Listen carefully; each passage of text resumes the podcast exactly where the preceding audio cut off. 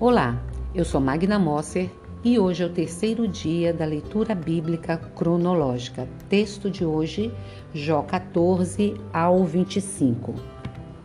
Jó capítulo 15. Em sua segunda fala, Elifas não se mostra tão compreensivo como da primeira vez. Ele perde a paciência e acusa Jó com dureza. Inicialmente, ele repete um assunto que já havia tratado na primeira fala Ninguém é puro diante de Deus.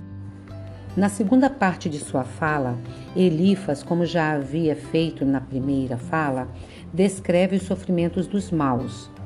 Este trecho pode ser dividido em quatro partes. 1. Um, introdução. 2. Os maus são atormentados e têm morte horrível. 3. Mesmo sofrendo, eles não querem saber de Deus. 4. As posses dos maus serão destruídas. Jó capítulo 16.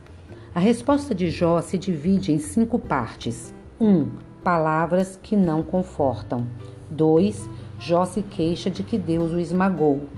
3. Jó tem no céu um defensor. 4. Jó se queixa das pessoas. 5. E sem esperança, só pensa na sua morte. Jó capítulo 18.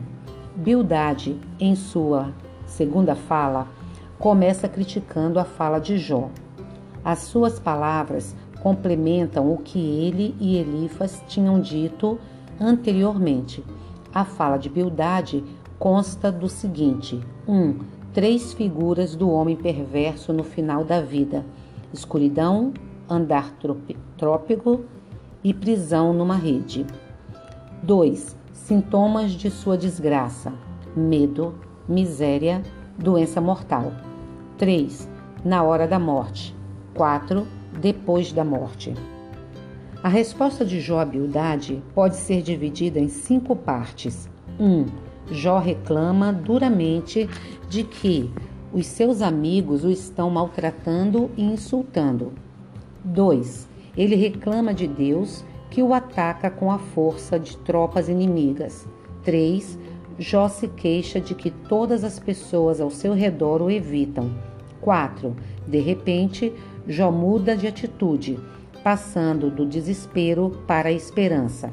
E termina dizendo que os amigos correm o perigo de serem julgados por Deus. Jó capítulo 20.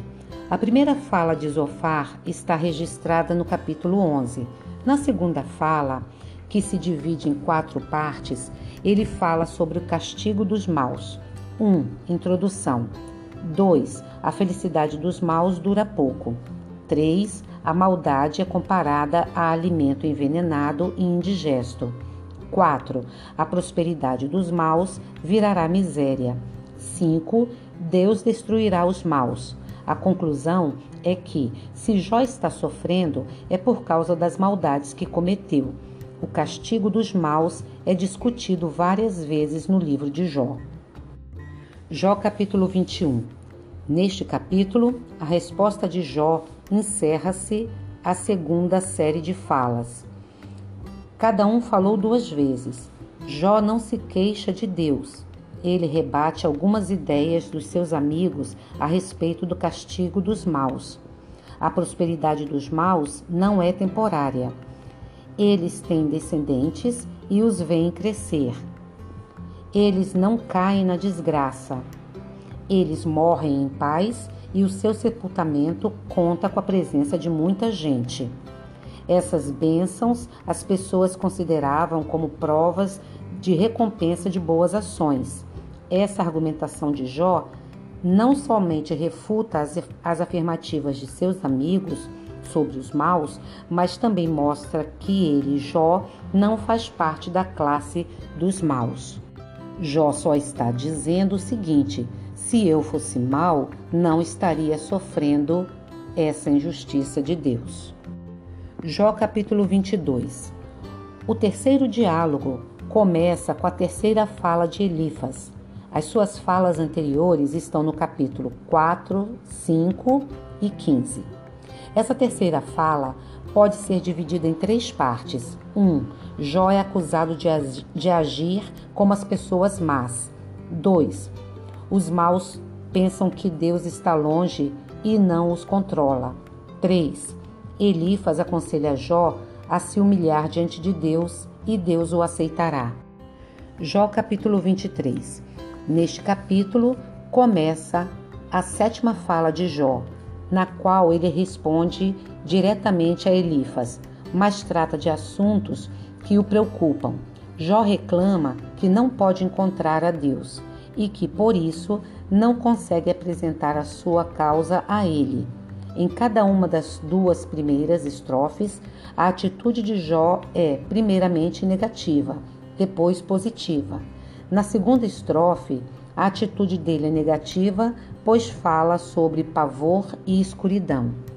Jó 24 na segunda parte de sua fala, Jó se queixa de que os maus exploram os pobres e descreve os criminosos da noite.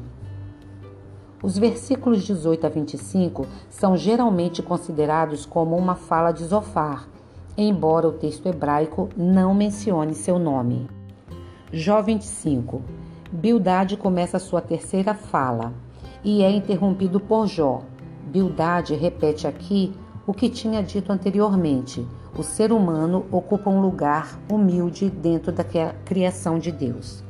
Encerramos assim, então, a explicação dos capítulos de hoje, terceiro dia de leitura.